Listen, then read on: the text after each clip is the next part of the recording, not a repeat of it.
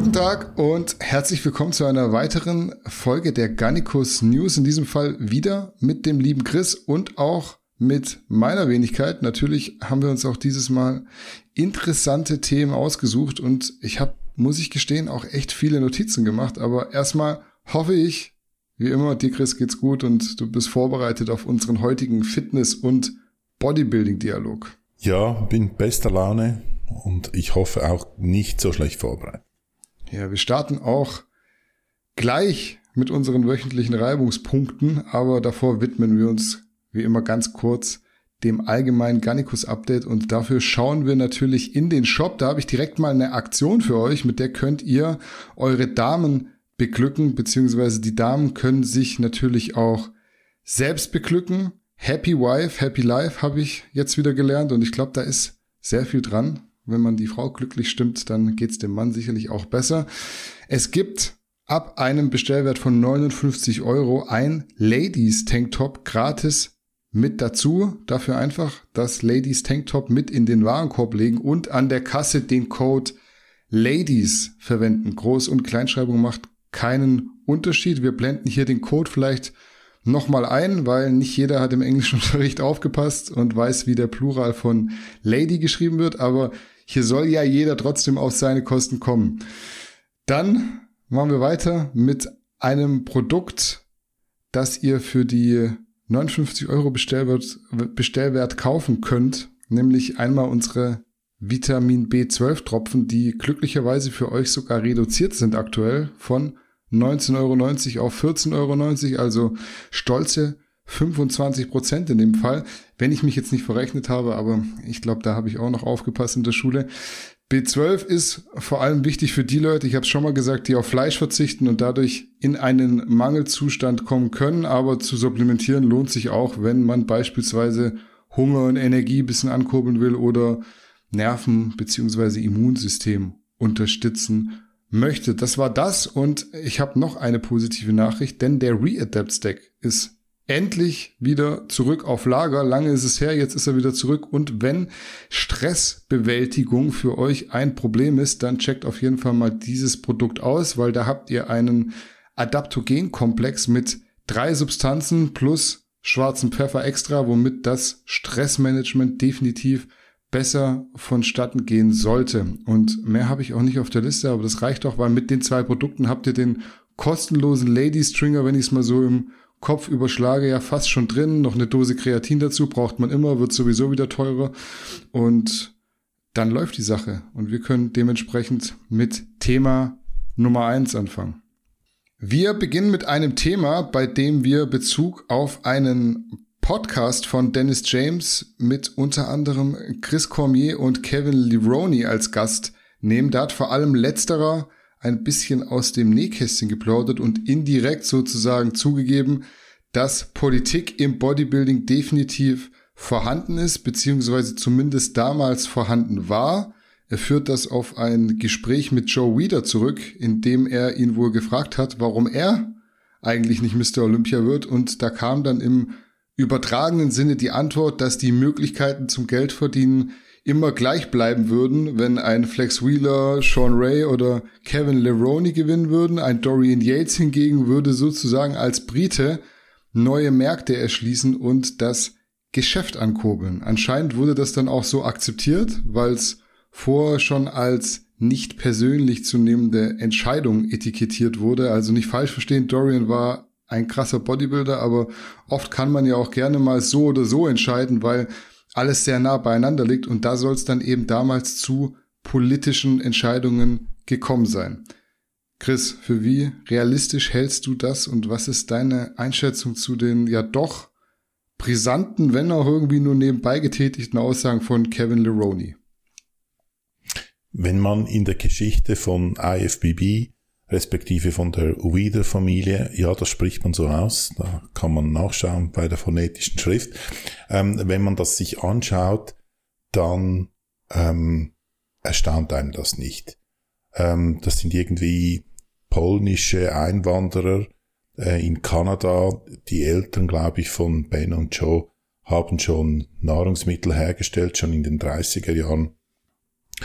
Joe und Ben haben dann praktisch alles, was es an Bodybuilding oder da Fitness- und Muscle-Zeitschriften gab, war das aus, aus ihrem aus ihrer Feder. Sie hatten da mehrere Zeitschriften, also all die Bekannten, die jetzt jedem in den Sinn kommen, mit Flex und Muscle und Fitness und so weiter.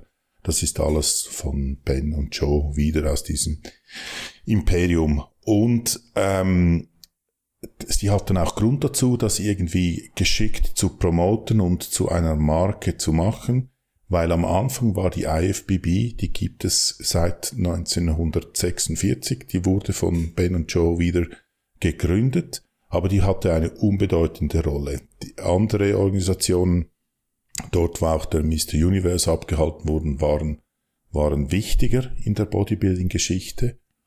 Und Ben und Joe wieder wollten dann hier wahrscheinlich auf den Olymp und haben auch die Mr. Olympia ähm, organisiert und erfunden. 1965 war der erste Mr. Olympia ähm, aber auch zu diesem Zeitpunkt, da haben irgendwie drei Leute teilgenommen oder so und ähm, war noch unbedeutend.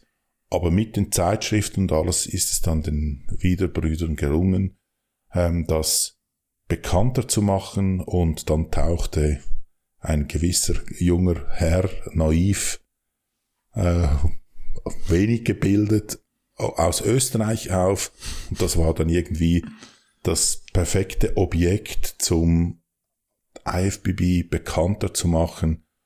Und mit ihm ließ sich alles machen und es ging auch nicht lange, bis dann die ersten ähm, skandalösen Resultate so ein bisschen bekannt wurde.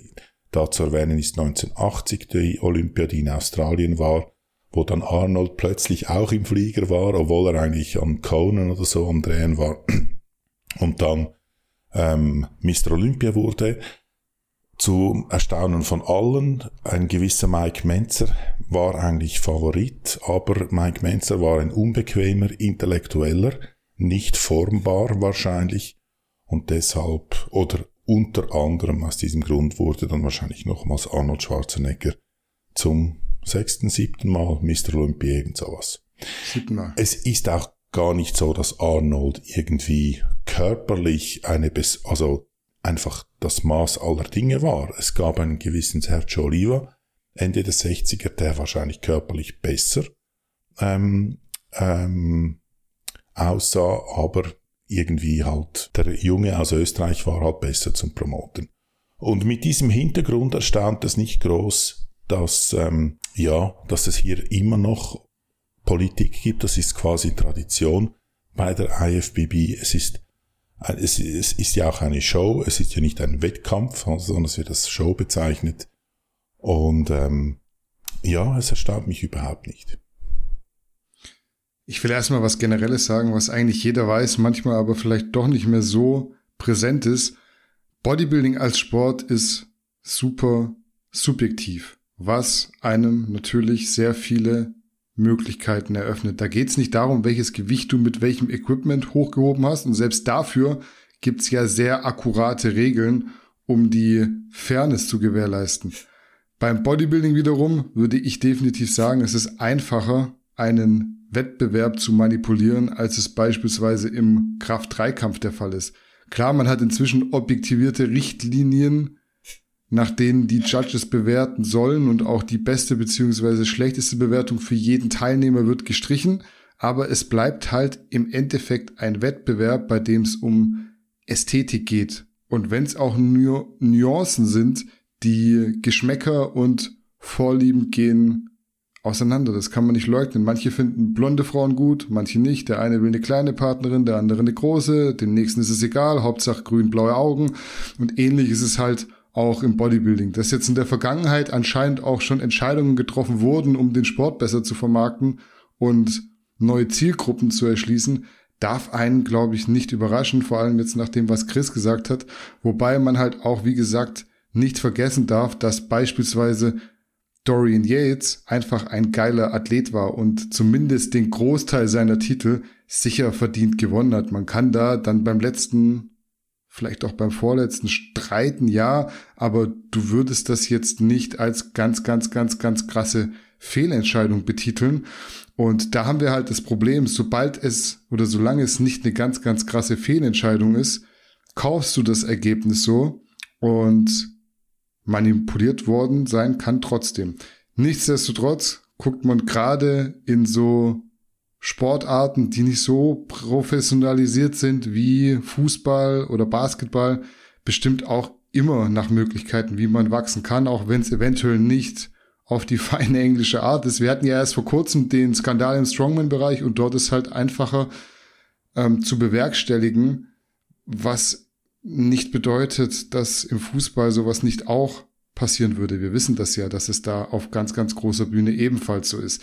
Ich will damit nur sagen, der Mensch ist beeinflussbar, der Mensch ist korrumpierbar. Es geht am Ende nur um die Summe beziehungsweise um die Drohmittel, wenn man es hart ausdrücken will. Manchmal geht es auch gar nicht um Geld oder um Drohungen, sondern darum, die richtigen Leute dort sitzen zu haben, die dann an den richtigen Stellen die richtigen oder einfach die besten Entscheidungen für das Wachstum treffen können. Ob das jetzt bei Dorian Yates genauso abgelaufen ist, wie Kevin Leroney gesagt hat, lässt sich halt auch schwer beweisen. Joe Wieder ist schon verstorben, er kann es uns nicht sagen. Und auf der anderen Seite ist es natürlich auch für einen Kevin Leroney eine gute und schlüssige Erklärung, warum er nie Mr. Olympia wurde.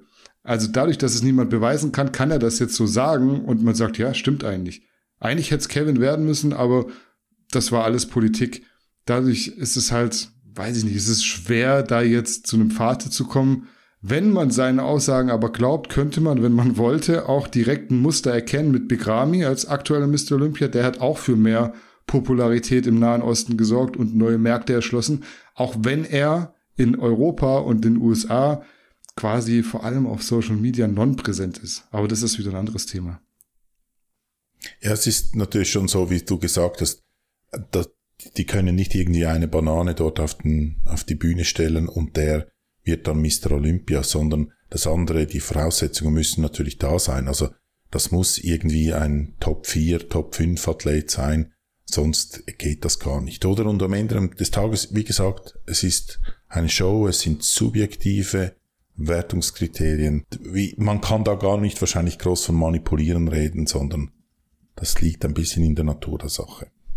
Ja, da wird's schwierig, wenn's eben nicht wirklich erklärt werden muss, weil es ein subjektiver Sport ist, weil man mit Nuancen am Ende entscheidet, was einem besser gefällt, dann kannst du immer sagen, ja, das ist mein Geschmack, ich habe da jetzt nicht bewusst was falsch gemacht. Es wird schwer für uns, das zu beweisen, dass es eine Fehlentscheidung ist. Es muss schon super, super krass sein. Auch das ist ja schon vorgekommen.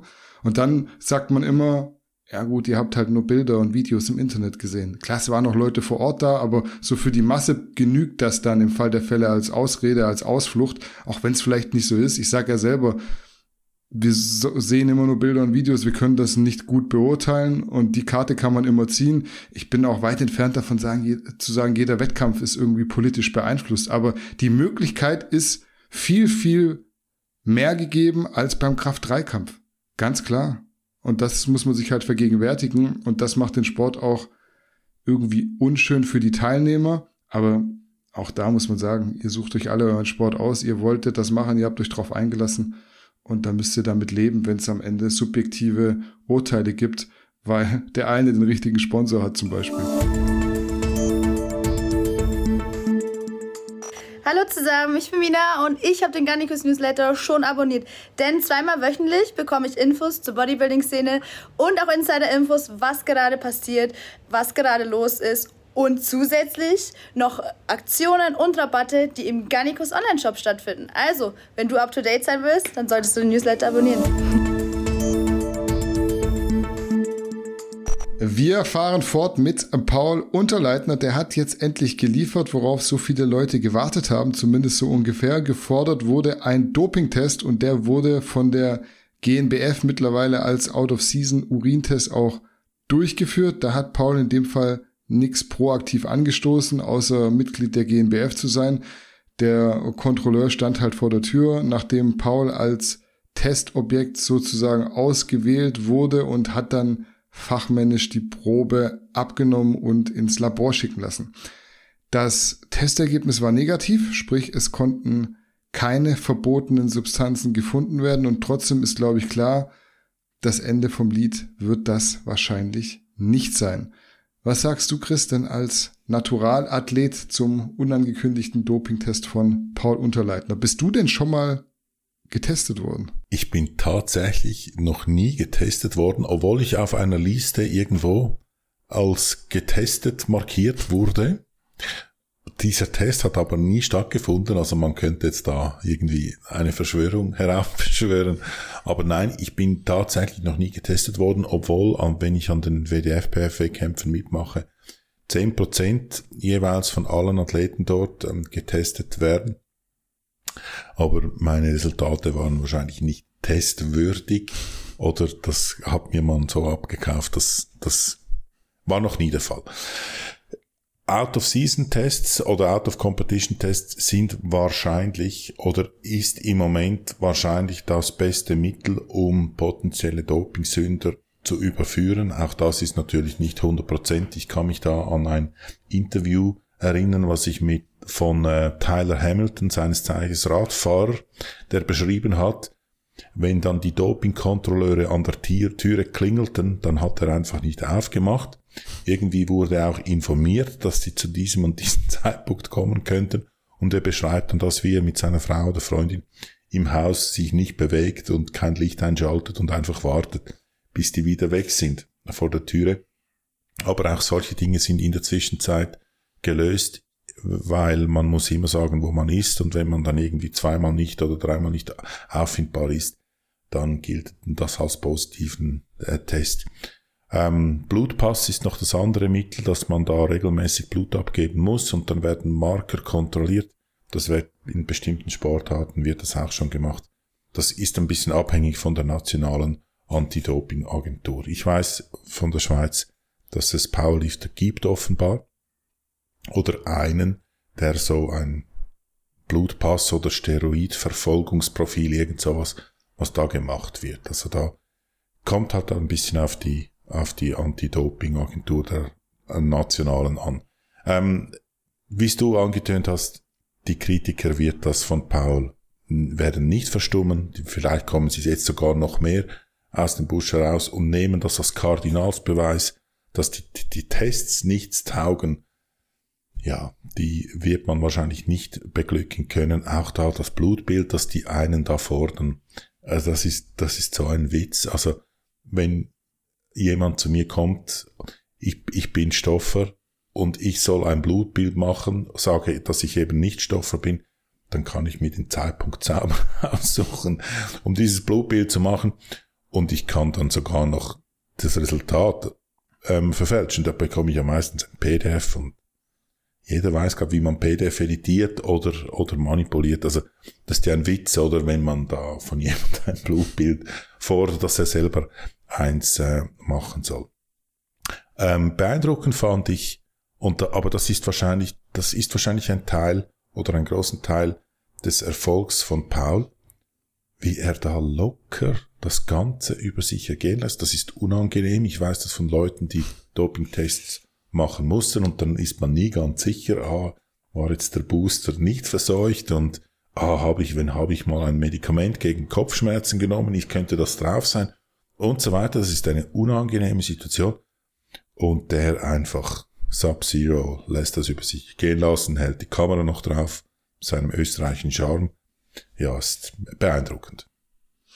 Ich war erstmal verdutzt, dass Paul irgendwie nicht mehr gewusst hat, ob er schon mal in der Form zu Hause getestet wurde. Der hat sicherlich, muss man sagen, ein turbulenteres Leben als wir, aber ob du schon mal von der GNBF besucht und getestet wurdest, fällt dir eigentlich schon ein, wenn es erst ein oder zweimal der Fall war. Also ich sag bei 20 Mal nichts, aber ich erinnere mich, ob ich gerade zum ersten Mal oder zum zweiten Mal daheim in so einen Becher pinkeln muss. Fand ich bisschen komisch, aber darum soll es gar nicht gehen. Wir haben ja schon so oft und so viel über den Naturalstatus von Paul geredet und ich bleib da bei meiner Meinung, dass er nicht nachgeholfen hat. Du sagst es selber, er war da so selbstsicher. Entweder er betrügt so krass und ist sich der Sache so sicher oder er weiß einfach, ich habe nichts gemacht und ihr könnt kommen, wann ihr wollt. Irgendwo da draußen müssen diese Wunderkinder rumlaufen, die gerade mit den heutigen Möglichkeiten sich sehr schnell sehr gute Infos besorgen zu können, einem 20-Jährigen von vor 15 Jahren einfach überlegen sind, wenn dann noch gute genetische Voraussetzungen dazu kommen, steht da halt ein Ausnahmeathlet. der Test jetzt spielt ja auch eher Paul in die Karten, auch wenn ich natürlich weiß, dass ein Urintest keine Blutanalyse ersetzen kann und selbst im Blut sind ja nicht alle Substanzen nachweisbar, zumindest nicht so zuverlässig, dass man in solchen Tests dann mit Sicherheit einen Dopingsünder überführen kann. Man muss da auch realistisch bleiben. Der Berend Breitenstein hat es damals im Podcast bei uns gesagt. Klar würde man gerne viel mehr und viel genauer testen, aber irgendjemand muss das halt auch bezahlen. Da kommen pro Athlet schon enorme Kosten zustande. Es ist im Endeffekt aber auch vollkommen egal, weil ich sag's euch, wie es ist. Selbst wenn Paul dann den krassesten Bluttest und alle möglichen Extrauntersuchungen on top vorlegt, glauben ihm diejenigen, die ihm nicht glauben wollen, immer noch nicht. Die wollen das glauben, was sie glauben wollen, und das ist, dass Paul nicht natural ist. Wahrscheinlich auch irgendwie aus Selbstschutz heraus, um nicht schauen zu müssen, was mit perfekten Maßnahmen bei Training, Ernährung, Regeneration und so weiter so alles möglich sein könnte. Du bekommst viele Menschen also unterm Strich eh nicht überzeugt und deshalb sollte man es, glaube ich, auch gar nicht erst versuchen, weil immer neue vermeintliche Argumente gefunden werden, warum dies oder jenes nicht sein kann. Man sieht ja, Paul wird von der GNBF getestet und nimmt seine Follower auch mit weil sich die Option ergeben hat. Aber auch da werden jetzt Leute sagen, der Termin war abgesprochen oder gestaged oder was auch immer. Ich habe es schon mal gesagt, macht euch keine Gedanken drüber, wer natural ist und wer nicht, weil für euer Leben und für euren sportlichen Erfolg darf das kein Faktor sein. Wenn es an der Zeit ist, trefft die Entscheidung, ob ihr nachhelfen wollt oder nicht und gebt einfach immer euer Bestmögliches, wie auch immer ihr euch entschieden habt. Weil eins muss ja klar sein, so aussehen wie Paul Unterleitner wird auch mit Stoff keiner. Paul ist Paul, ihr seid ihr, deshalb macht das Beste draus und haltet euch nicht mit solchen belanglosen Fragen auf. Das kostet am Ende nur Energie. Ja, und auch wenn es allgemein bekannt ist, ich möchte es nochmals erwähnen, Paul ist halt vegan, oder? Und das hat er natürlich alle Karten auf seiner Seite. Ist er immer noch vegan? Ich glaube schon. Also mu muss man nicht vegan sein, um von Rocker gesponsert zu werden? Ich weiß nicht, wie das ist. Also manchmal bekommt man diese Sponsorenwechsel auch nicht mit. Der Johnny, der will doch jetzt irgendwie 200 Kilo drücken, habe ich gesehen. Und isst jetzt wieder ja. Fleisch, wenn ich das richtig im Kopf habe. Und ist meines Wissens nach immer noch ja. bei Rocker. Noch. Das, ja, ja. Da wird und man ja auch mal schnell rausgeschmissen bei Rocker. Also das kann ihm ja als nächstes blühen. Ja, Jetzt, jetzt, ja, jetzt vielleicht wegen dir wird Johnny rausgeschmissen. Ist natürlich immer noch guter Freund der Familie und man will auch weiterhin verbunden ja, bleiben, ja. aber fürs Geschäft ist es leider dann nichts mehr. Genau, genau. Und besonders, besonders frustrierend wird dann für Johnny sein, wahrscheinlich, wenn er trotz Fleisch diese 200 Kilo dann eventuell halt dann nicht drückt, weil an dem liegt's bestimmt nicht. Wir kommen zum guten Jona, der von Max Matzen beziehungsweise Justin Musiol so mehr oder weniger ausgegraben wurde. Jona ist 22 Jahre alt und drückt wohlgemerkt natural unter anderem 210 Kilo auf der Bank. Kniebeuge und Kreuzheben sind mit 300 und 310 jetzt auch nicht von schlechten Eltern. Die Werte hat er sogar bei seinem ersten Powerlifting-Wettkampf jetzt am Wochenende bestätigt beziehungsweise teilweise sogar überboten mit 220er Bench, 285er Squat und 300er Deadlift. Und genau deshalb wollte Max Matzen in dem Fall schon vor diesem Wettkampf mal mit einem Blutbild schauen, ob der Jona tatsächlich natural ist. Rausgekommen ist, zumindest laut Max und Justin, dass es offenbar keine Anzeichen für Dopingkonsum geben soll. Chris, deine Meinung zur Performance von Jona und natürlich auch zum Dopingtest. Ja, beeindruckend die Leistung. Dopingtest war es ja nicht, es war einfach eine Blutanalyse. Ja. Also selbst diese, diese ähm, ähm, Marker, den man bei Dopingtest nimmt, das Verhältnis zwischen, zwischen Testosteron und Epitestosteron, um festzustellen, ob da exogene Hormone zu hinzugefügt wurden, den haben sie nicht gemacht, weil das von diesem Labor nicht angeboten wurde. Aber ich denke, also ich glaube ihm das auch ohne diesen Bluttest, dass der sauber ist. Der wirkt jetzt aber nicht einen Millimeter irgendwie so, wie wenn er da irgendwie was vorspielen müsste. Ich finde, der wirkt, der, das ist ein, ein, ein junger, extrem starker Typ. Ähm, der wirkt überhaupt nicht so, auch wie er da mit, mit Max und Justin zusammen trainiert hat. Lustig finde ich noch die Merkung von Justin, dass Justin sagt, dass er mit einem Shitload von Stoff nicht stark ist wie, wie ähm, Jona ohne. Vielleicht müsste man da mal den Fehler suchen, warum das, das so sein könnte. Aber ist natürlich beeindruckend, oder? Jetzt hat er 220 auf der Bank gedrückt und nicht irgendwie so eben halt so Bank drücken, wie vielleicht Justin macht, oder? Mit, mit Bounce und keine Ahnung, nach irgendwelchen Methoden, sondern wettkampfgültig. Das ist noch ein bisschen eine andere Nummer. Ähm, irgendwie Squat 300 plus, Deadlift 300 plus, gibt irgendwo ein Total zwischen, ich sage jetzt mal 820 und 850. Wahrscheinlich hat er das Potenzial. Ähm, ich schätze ihn jetzt als, wir haben darüber uns unterhalten, aber wir denken, ist er so um die 105 Kilo könnte er sein. In diese Klasse könnte er passen. Mit einem 850er Total wäre er an der IPF Powerlifting Weltmeisterschaft, die erst gerade war, wäre er siebter geworden. Hm, okay. Ja, im Gegensatz zum Test von Paul ist man hier auf jeden Fall einen Schritt weitergegangen und hat direkt eine Blutanalyse gemacht, was bei Max eigentlich auch zu erwarten war, weil wenn dann richtig, da muss man sich im Nachhinein wenigstens nicht nachsagen lassen, dass man es nicht versucht hat, so genau wie möglich zu machen. Noch besser wäre natürlich der Epitestosteronwert gewesen, du hast es schon angesprochen, um noch sicherer zu gehen, aber das wurde im Labor wohl nicht angeboten. War, glaube ich, auch der Wert, den damals der ein oder andere Naturalathlet offenbar proaktiv manipuliert haben soll, um das Verhältnis wieder in Range zu bringen und den Dopingkonsum zu verschleiern. Das ist aber wieder ein anderes Thema, genauso wie das Thema, wie man über Nacht es schafft, in der krassesten Diät zu wachsen. Beim Bluttest von Natural. Jona, natural wohlgemerkt, genau, also beim Bluttest von Jona scheint ja alles sehr, sehr normal ausgesehen zu haben. Also gerade auch wegen der Spontanität, sage ich mal, ist da jetzt, würde ich behaupten, nicht davon auszugehen, dass nachgeholfen wurde. Wie Max sagt, war er jetzt auch in der Vergangenheit nicht noch stärker und ist dann wieder gedroppt, was auch ein Hinweis wäre, dass er rausgegangen ist und Kraft verloren hat. Irgendwo müssen diese Wunderkinder rumlaufen. Ich sag's immer wieder und das ist sicher eines davon. Das Krasse ist halt, dass die Werte auch mit Stoff für das Alter heftig wären. Da guckt man schon blöd, wenn man allein die 220 Kilo Bankdrücken sieht, weil ich werde das in diesem Leben auch mit Unmengen an Stoff nicht mehr drücken und auch gar nicht drücken wollen, gar nicht zu drücken versuchen. Das kratzt jetzt auch nicht an meinem Ego oder so, aber wenn du da einen 22-Jährigen siehst, der in dem Alter natural schon so stark ist, da bist du als jemand, der auch so einiges gesehen hat, schon erstmal perplex. Aber am Ende des Tages sieht der Bluttest gut aus. Viel mehr kann man auf dem Level nicht machen und auch da muss man sagen, danke an Max, weil ein Muss wäre das von keiner der beiden Parteien gewesen. Und selbst wenn jetzt Epitestosteron nicht dabei war, ich denke, Max wird dafür bürgen, dass da alles mit rechten Dingen zugegangen ist und das jetzt nicht irgendwie genutzt wird, um den bei sich unter Vertrag zu nehmen und den zu pushen als Fake Netty. Also das sehe ich nicht.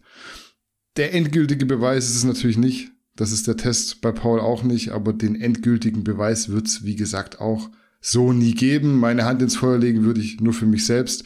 Und selbst das können einige, glaube ich, nicht, weil sie sich so lange einreden, dass sie irgendwas nicht gemacht haben, dass sie es dann im Endeffekt doch glauben. Deshalb darf so ein Ergebnis, wie auch schon vorhin bei Paul gesagt, für euch gar keine große Rolle spielen. Eigentlich überhaupt keine. 220 Kilo werden nämlich in ihrer Karriere eh nur die wenigsten drücken. Jetzt ist so die Frage zu dem Thema, was glaubst du denn, woran es liegt? Also was macht den Jona in dem Alter schon so stark? Ich habe leider sehr wenig Videomaterial gesehen, aber von dem, was ich gesehen habe, fällt mal nichts auf. Also er hat jetzt nicht irgendwie T-Rex-Arme und muss nur die, die, die Handel irgendwie 10 Zentimeter rumbewegen. Er hat jetzt auch nicht irgendwie eine Brücke, wie da zum Teil gewisse Athleten haben, so dass wieder die ROM kürzer ist. Das gibt es mal nichts Offensichtliches, was ich gesehen habe von seinem Instagram-Profil. Er war vorher Basketballspieler, hat also immer Sport betrieben, was sicher dem Ganzen nicht ähm, oder was sicher förderlich ist. Ähm, ich weiß leider noch zu wenig über diesen über diesen Jungen, um das sagen zu können. Er scheint mir halt wirklich halt von der, keine Ahnung, Muskelfaserzusammensetzung, Ansteuerung irgendwie da bevorteiligt sein. Es ist ja auch so, dass ähm, kann sich jeder daran erinnern, dass man in der Schule wenn man irgendwie sprinten musste im Tonunterricht. Das gibt Leute, die sind schneller und die sind und solche, die nicht oder die langsamer sind. Da gibt es Unterschiede. Dafür. Ausdauernder, genau, da gibt es immer Unterschiede. Und ähm, er arbeitet technisch gut. Er sieht jetzt nicht so aus, als ob er zwei Wochen nach Mexiko geht und jeden Abend betrunken wäre ähm, oder sonst oder sonst irgendwie ein wildes Leben führt. Ähm, ich glaube, der ist, der macht halt einfach alles richtig. Dann weiß ich jetzt, woran es liegt. Das, was mich davon abhält, dass ich auch in diese, in diese Sphären nochmal vorstoße. Ja, ja, ja. Und ich meine, was auch noch spannend wird sein, wie, wie entwickelt sich der noch? Wenn der jetzt schon ja. 220 drückt, der hat noch nicht jetzt 100 Jahre Trainingskarriere hinter sich. Das ist also von dem her noch Potenzial vorhanden. Vielleicht geht es noch weiter, vielleicht geht es auch nicht mehr weiter. Man weiß es nicht, aber einfach so auf dem Papier müsste man sagen, es kann noch weitergehen. Ähm, wenn das ein Total nochmals etwa um 50 Kilogramm steigen könnte, also irgendwie 15 Kilo in jeder Disziplin, vor allem im Squat und im Deadlift hat er ja noch äh, viel Potenzial, dann ist er dann so bei 900 total und dann redet er dann an der Weltspitze mit. Mhm. Also ich denke auch, es wird so eine Geschichte sein, dass er einfach genetisch eventuell mehr, wie sagt man, phasische als tonische Muskeln hat, also mehr Typ 2 als Typ 1 Muskelfasern. Und was ja auch eine Rolle spielt, ist so die muskuläre Koordination, also auch ein Bankdrücken, eine Squat oder ein Deadlift, das sind ja verschiedene Bewegungsabläufe. Da musst du ja dann zur richtigen Zeit das Richtige machen und dann müssen die Muskeln zusammenspielen. Das kann der eine besser als der, als der andere. Wenn du mal, keine Ahnung, irgendwie den Leuten sagst, jetzt äh, fass dir mal mit dem rechten Arm ans linke Sprunggelenk, nimm den deinen Oberschenkel und dreh dich dann im Uhrzeigersinn, dann wirst du mal sehen, was da die Leute machen. Also wirklich. Das ist echt auch so eine gute Übung, um mal zu sehen, was Leute mit deiner Anweisung machen und wie die das nachher umsetzen und teilweise nicht auf die Reihe bekommen. Das macht man in so Physiotherapiegruppen immer gerne und dann stellt man sich also quasi mit dem Rücken zueinander und nur der Therapeut sieht, was die unterschiedlichen Leute machen. Das ist teilweise echt verblüffend, wie schlecht die Leute auch die einfachsten Sachen umsetzen können. Und da gibt's dann eben aber auch Leute, die super talentiert sind. Den gibst du zehn Anweisungen nacheinander und die setzen das alles korrekt um. Und so einer kann ja der Jona einfach sein, der von Natur aus jetzt auch aufgrund des Basketballs, vielleicht hat er auch ein bisschen Kampfsport gemacht noch in der Jugend, ich weiß es nicht, so viel weiß man über den Jungen ja noch nicht, dass er einfach da eine sehr gute und solide Basis aufgebaut hat, um jetzt im Kraftsport zu dominieren. Weil, dass es gar nicht mehr weitergeht, glaube ich nicht. Es kann vielleicht sein, dass die Entwicklung sehr schnell, sehr stark vorangeschritten ist und jetzt nicht mehr so rapide zunimmt, aber ich glaube, am Ende ist er nicht. Das Coolste an der ganzen Geschichte finde ich, dass der jetzt irgendwie im Dunstkreis von Justin und Max ist. Ich finde, das ist, ich finde das richtig cool, dass die beiden, die ja jetzt nicht bekannt sind für, für natural irgendwas, aber dass die beiden jetzt mit dem zusammen und das gar nicht irgendwie abwertend, sondern beeindruckt sind, das zum Ausdruck bringen, Freude daran haben, dass es so einen Typ gibt, das ähm, finde ich noch so eine nette Nebenerscheinung an der ganzen Geschichte. Ja, das ist auch das beste Zeichen, weil die Kraftsportszene ist eh so klein. Da muss man jetzt nicht noch anfangen, die ganze Zeit in alle möglichen Richtungen zu sticheln. Du bist nicht natural, du bist es ja doch, aber dafür wirst du nie so stark wie ich. Ist doch Käse. Also wir machen doch alle denselben Sport unterm Strich. Und da kann man sich auch supporten, wie man sieht, ohne jeglichen Hintergedanken. Wir runden die Folge ab mit Chris Bumstead, der hat in einem YouTube-Video, wenn auch sehr verklausuliert, über seinen Steroidkonsum gesprochen und dabei kam raus, dass er aktuell wohl in der Off-Season nur 200 Milligramm Testosteron nimmt und maximal auf 500 Milligramm hochgeht, wenn's seine Gesundheit zulässt. So habe zumindest ich das interpretiert. Man muss dazu sagen, er hat ja eine Autoimmunkrankheit, die, glaube ich, seine Niere betrifft und da muss er eben Acht drauf geben, dass gewisse Werte wahrscheinlich in seinem Blutbild nicht außerhalb der Referenz liegen. Ansonsten geht er mit dem Stoff anscheinend auch einmal pro Jahr komplett raus und nimmt in der Diät auch offenbar nie mehr als zwei Komponenten, obwohl es früher auch mal mehr gewesen sein sollen. Insgesamt spricht er sich stark dafür aus, erstmal die Basics zu machen und auch immer erstmal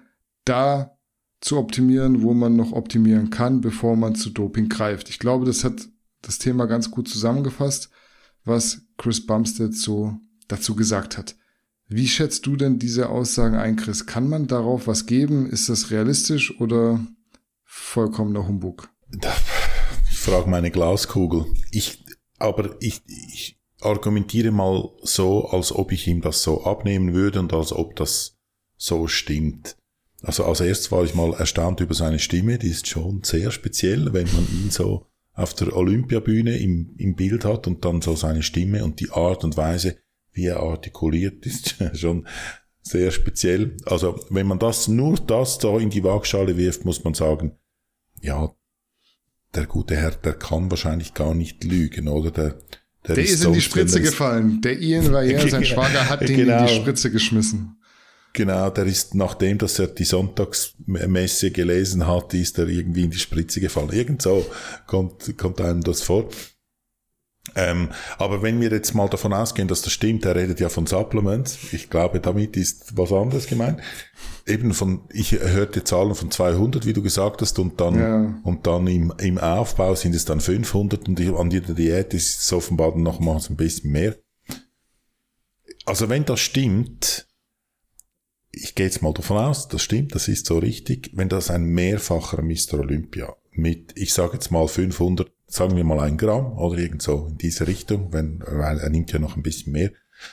Wenn er also ein mehrfacher Mr. Olympia mit einem Gramm eben mehrfacher Mr. Olympia wird, dann müssen natürlich Leute wie zum Beispiel eben ein Mike, jetzt habe ich seine Kollegen, habe ich jetzt eben gelobt, jetzt muss ich da bisschen auf einen Mike einprügeln, da müssen sich solche Leute wie einen Mike schon hinterfragen, also, oder wir alle die Kompetenz von einem Mike hinterfragen, weil der brauchte irgendwie zwei Gramm mit Insulin und HGH um alles, um irgendeine bedeutungslose Stadtmeisterschaft aufs Podest zu kommen. Und ähm, Chris Bumstead nimmt da offenbar irgendwie, sagen wir jetzt eben ein Gramm und wird mehrfacher Mr. Olympia. Oder finde den Fehler auch hier, wenn das alles so stimmt.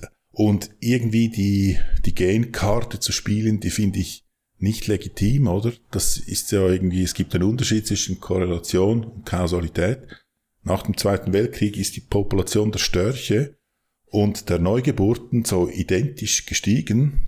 Das ist aber nicht der Beweis, dass die Babys vom Storch kommen, sondern das ist eben, das korreliert halt die beiden Kurven und die haben keinen kausalen Zusammenhang. Ich höre aber raus, auch wenn du jetzt wieder in alle möglichen Richtungen ausgeteilt hast, wirklich glaubst du das auch nicht mit den Dosierungen und Komponenten. Also, ich meine, ein bisschen, und da kann man vielleicht meine eben vorherige Kritik an Mike ein bisschen relativieren. Bumstead, das hat er auch gesagt, war sicher mal schon mehr drauf, als er jetzt ist. Also, die, die Foundation, die er hat, hat er wahrscheinlich mit anderen ähm, Dosierungen erreicht. Und einen so etwas zu halten, ist, glaube ich, auch mit Stoff immer einfacher, als es aufzubauen. Im Training redet man dann von, die Muskulatur aufzubauen, die dann nur zu erhalten braucht ein Drittel des Aufwandes. Ähm, ich könnte mir vorstellen, dass das auch hormonell dann weniger braucht zum Erhalten. Darum ist es ein bisschen schwierig. Ähm, und ich werde einen Teufel tun und das für wahre Münze nehmen, was ein Chris Baumstead sagt. Oder der kann irgendwas in die Kamera sagen, ich kenne ihn nicht. Aber ich, mir steht es weder an, äh, ihn als Lügner hinzustellen, noch zu sagen, das ist die Wahrheit, die er sagt, sondern ich bin jetzt einfach, habe gesagt, ich nehme das so, wie er das sagt und beurteile auf dieser Annahme. Und wenn jetzt da etwas nicht stimmt, was er gesagt hat, wird meine ganze Argumentation hinfällig.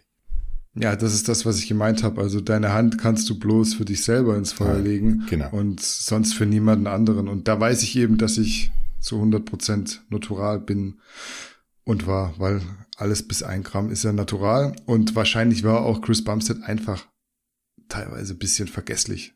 Sei mir zugestanden mit seinen Mitte 20, da geht's dann auch schon los mit der Altersdemenz. Und äh, dann kann man das auch noch als Wahrheit betiteln.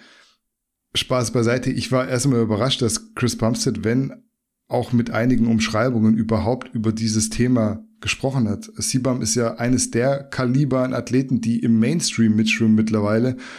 Und ich würde mal behaupten, bei Gymshark sieht man sowas jetzt nicht allzu gerne, wenn ein Athlet von der Größenordnung über Steroide spricht. Weil trotz der Verklausulierung hat man ja eigentlich genau verstanden, was er sagen möchte. Und ich würde dem jetzt wirklich komplett Ironie und Spaß außen vor, im Großen und Ganzen auch mehr oder weniger Glauben schenken wollen. Mehr oder weniger aus einem einfachen Grund. Ich nehme ihm dann doch nicht alles so ab, wie er es gesagt hat. Chris Bumstead ist auf jeden Fall ein Ausnahmesportler und da kann ich mir schon vorstellen, dass in der Offseason heutzutage nicht mehr als 200 bis maximal 500 Milligramm Testo gefahren werden. Das war ja bei Mike Sommerfeld eine ähnliche Diskussion und man muss halt dazu sagen, dass die Prep eben ziemlich anders aussieht. Das schreibt man dann natürlich nicht in den Titel, weil es nicht so spektakulär klingt, aber Richtung Wettkampf werden da andere Gestütze aufgefahren. Auch ein Chris Bumstead wird in der Offseason mal mehr geballert haben, als es heute der Fall ist, aber mittlerweile eben wissen, dass nicht so viel nötig ist, wenn man die Grundpfeiler aufs Maximum, Maximum optimiert hat und wenn man schon diese Basis aufgebaut hat. Noch dazu kommt das Gewichtslimit, hat er selber angesprochen, dass er sowieso schon äh, ausgereizt hat. Also da geht's unterm Strich nur noch um punktuelle Verbesserungen, weil massiver geht halt nicht, außer er würde über Nacht wachsen. Dass da in der Vorbereitung nicht mehr als zwei Komponenten drin sind, kaufe ich so nicht. Äh, vielleicht 20 Wochen vorher ja, aber je näher der Wettkampf kommt, desto mehr kommt auch bei einem CBAM mit dazu, würde ich jetzt mal behaupten. Da ist jetzt halt die Frage, sind Tren A und Tren E zwei Komponenten oder nur einer?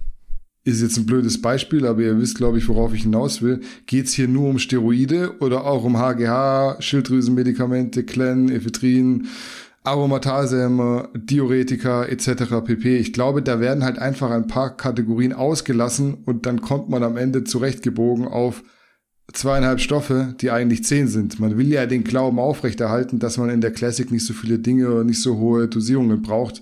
Aber das würde ich mal ganz klar als Quatsch betiteln für die meisten. Zumindest müssten wir uns erstmal ganz genau über Definitionen unterhalten und dann wäre schnell klar, dass bisschen mehr im Spiel ist. Und ein Chris Bumstead ist clever genug, das auch bewusst so zu formulieren, dass man es letztlich nicht als Lüge bezeichnen kann, was er da gesagt hat. Also versteht mich nicht falsch, ich finde es ja gut, dass er als Top-Athlet mit Mega-Sponsorings und Mainstream-Appeal überhaupt drüber spricht, aber die Formulierungen sind schon auch absichtlich so gewählt, dass nicht ganz genau klar wird, was jetzt unter zwei Komponenten fällt oder nicht. Ihr wisst ja mittlerweile selbst, was in so einem Athletenstack alles drin sein kann und nur mit Trenn und Troster gewinnst du keinen Wettkampf und machst wahrscheinlich auch kein Gewicht, wenn du schon so nah an dem Weight Cap bist. Wenn man nur von Roids spricht, kann es eventuell passen, auch wenn ich mich damit schwer tue, weil über die Prep kommt sicher auch da mehr zusammen, nur eben nicht zur selben Zeit. Wenn du am Anfang Testo und Deka und später Trosta und Trenn nimmst, sind das für mich vier Komponenten. Nur halt nicht, nur halt nicht parallel. Auch ein Clenbuterol ist für mich eine Komponente, wenn's, selbst wenn es kein Steroid ist. Ich will es auch nicht unnötig jetzt so ausdehnen, weil mein Punkt ist, glaube ich, klar, aber ohne Definitionen und Formulierungen zu klären, was jetzt da genau Sache ist, bleibt halt sehr schwer und damit sind die Aussagen von Chris Bumstead im Endeffekt nicht mehr als wischiwaschi. Das war dann für diese Woche auch unser letztes Thema und dementsprechend wären wir durch, da Chris aktuell technische Probleme hat und mich, glaube ich, nicht mehr hört, hat er auch nichts mehr zu ergänzen. Das hat er sowieso in den meisten Fällen nicht mehr. Ich ergänze noch kurz ein kleines Shoutout an die Athleten, die am Wochenende in Italien auf der Bühne standen. Unter anderem hat der Fabian Feber sich die Pro-Card geholt und am nächsten Tag gleich den vierten Platz in der Pro Men's Physik ergattern können. Benedikt Lukas wurde 13. in der Men's Physik und in der Classic Physik wurden Ayham Alas und Philipp Jendrajek 9. bzw. 10. und der Vollständigkeit halber, auch wenn es eine Österreicherin ist, hat die Christina Brunauer den Sieg in der Bikini-Klasse geholt und fliegt dementsprechend jetzt mit direkter Quali nach Las Vegas zum Mr. Olympia. Und auch nicht zu vergessen ist Daniel Kubik, der die World Championships im Natural Bodybuilding gewonnen hat. Grüße und Props gehen raus an alle erwähnten Athleten und damit wollen wir die Folge auch nicht künstlich in die Länge ziehen. Wir sehen uns nächste Woche in diesem Format wieder und bis dahin Macht's gut, bleibt gesund und auf Wiedersehen beziehungsweise auf Wiederhören. Ciao, ciao.